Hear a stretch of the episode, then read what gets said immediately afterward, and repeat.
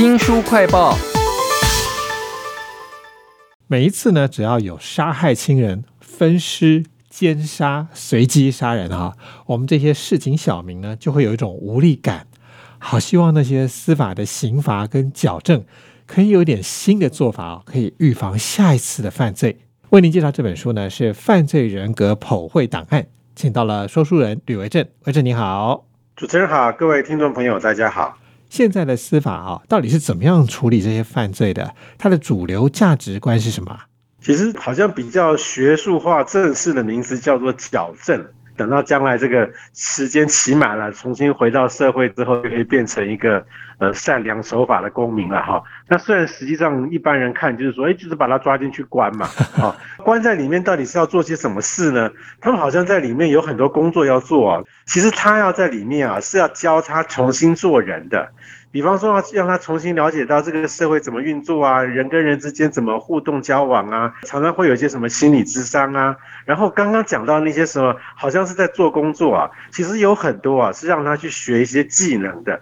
因为过去他们可能就是游手好闲啊，犯罪，他们其实没有什么一技之长可以自己谋生啊。那在监狱里面就是要学一个一技之长，让他将来回到社会以后啊，就可以做一些正当的事情。听起来已经非常人道了哈，尽可能的从各种角度去让他不要再犯罪了。但是我觉得应该每一次发生重大事件的时候，我们就希望以牙还牙，以眼还眼吧。那这本犯罪人格剖绘档案里头呢，介绍了一个与众不同的矫正罪犯的方法，它到底跟主流有什么不一样啊？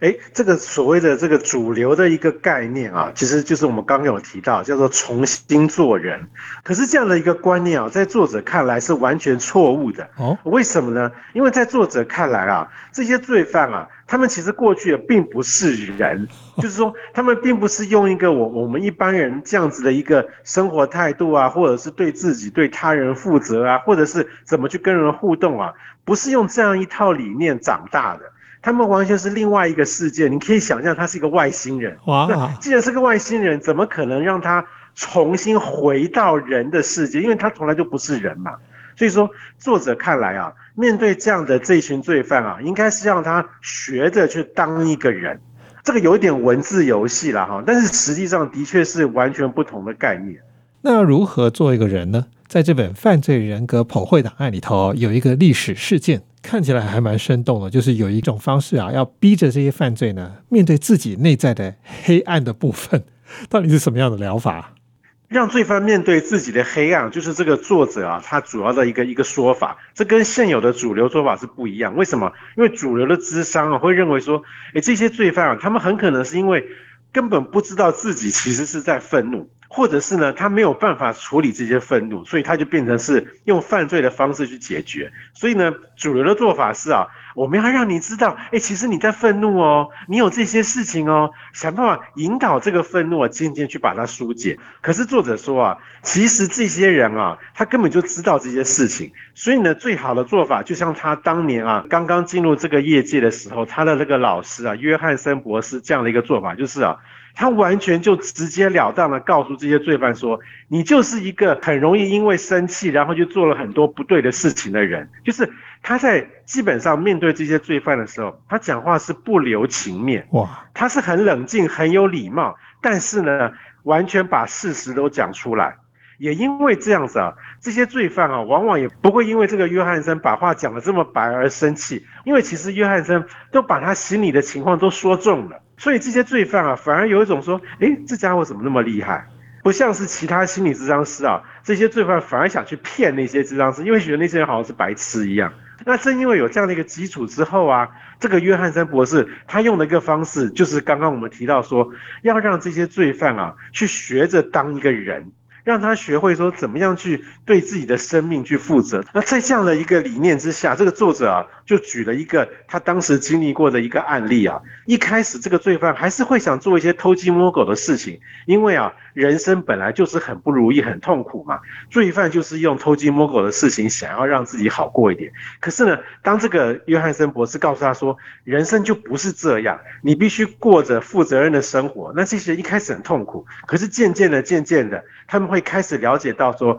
哎，原来我们一般正常人过日子的方式啊，才可以得到他们内心啊真正想要的那些呃快乐啦、开心啦、平静啦。这个书中的这个例子啊，其实看到后来很感人哦。他就是从一个原本什么事都想做坏事的这种罪犯啊，到最后变成一个努力认真工作、照顾他的家人。他的家人啊，原本以前是已经要把他完全放弃的那种啊，结果到后来啊，他因为生病到呃临终的时候啊，所有的家人啊都围在他的前面啊，非常的不舍。这么圆满的结局啊，感觉上作者这一套想法好像真的是可行哎。只要可行哈，减少犯罪，我们不要受害就好。但是用什么方法呢？这本《犯罪人格剖绘档案》它提供的是另外一种不太主流的东西。那讲到主流，我还想到一种就是非常人道主义的，就是我们去追溯一下这些犯罪他们的成长过程，就可以同理他，也许就可以改变他。这本书有讲到这一点吗？其实这本书啊，抨击的就是这一点。基本上作者会认为啊，所谓的这种环境因素影响啊，不管是从小生长在这种低收入的环境啊、高犯罪的环境啊、暴力啦、毒品啦，或者是你本身家庭教育可能不太好，这个父母可能有状况啦，这一大堆所谓的环境因素啊，就是主流社会认为说这是造成很多人犯罪的原因。但是在作者看来，完全不是这么回事。所以这本犯罪人格普惠档案，也许可以让我们看到哈现行的一些司法有关于矫正的或者人道主义的一个做法，可能有不够完善的地方。但老实说，我看这个作者史丹顿沙门诺博士哦，我觉得他那个犯罪人格理论呢，有一点爽，但是又有一点疑惑。直指犯罪是自己选择的结果，然后说他内心很黑暗呐，我觉得他应该也是会有一些反对或争议吧。对，像他说这个所有的罪犯都是自己选择去犯罪，那些我们刚刚提到那些很烂的环境里面，固然说有很多罪犯产生，但是也有很多居住在那样环境里的人啊，就是下定决心，我就是不要犯罪，我就是不要堕落，努力念书啊，努力工作啊，有非常多这样的案例，甚至很多罪犯的兄弟姐妹。哎，本身就是一个可能被定义成是好人、努力向上的人，所以这个可能就是作者会看说，其实这个环境是根本不重要嘛。但是这件事情真的是这么二分法吗？呃，一定是环境造成，或者是一定是做犯自己去选择？我觉得应该是说这些因素都有，可能比例上每个个案情况会不太一样。我们今天举个例子啊。如果你今天去跟一个住在赤道的原住民族，跟他讲说，哎，北极下雪哦，那个雪很漂亮哦，啊，那些人都住在雪屋里面哦，那请问一个住在赤道的原住民，他连雪都没有见过，他怎么能够去想象说原来还有雪这个东西？如果您今天要拿去选。他就不可能去选血这个东西，因为他完全不懂嘛。所以我的感觉是说，这个环境因素跟作者强调的这个选择啊，其实都有了。书名叫做《犯罪人格剖绘档案》哈，作者就斩钉截铁的说哈，这种犯罪人格呢，就是自己选的啦。但是有很多复杂的社会议题啊，例如说像堕胎或者是毒品合法化哈，如果你把它放在这个基础之上来看的话，是很难解决的，几乎就不可能改变了吧。对，像这个毒品啊，在作者的立场，他在书里面就讲得很明白啊，他反对毒品合法化。为什么呢？因为他说啊，这个人本来就想犯罪了，毒品可能只是让他更容易去产生这样的一个行为跟结果。所以说，他说你今天把毒品合法化，其实是让这些人犯罪变得更加容易，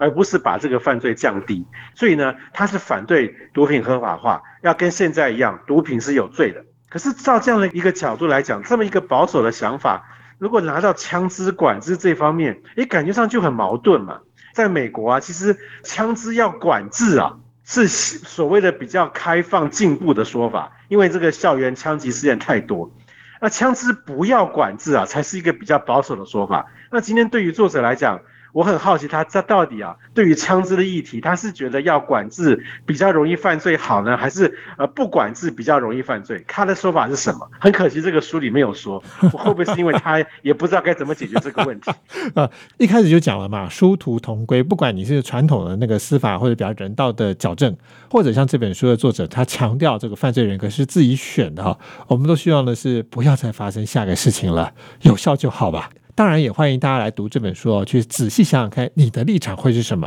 谢谢说书人吕维正为我们介绍这本《犯罪人格剖绘档案》，谢谢您，谢谢大家，也请记得帮新书快报按个赞、分享以及留言哦。我是周翔，下次再会。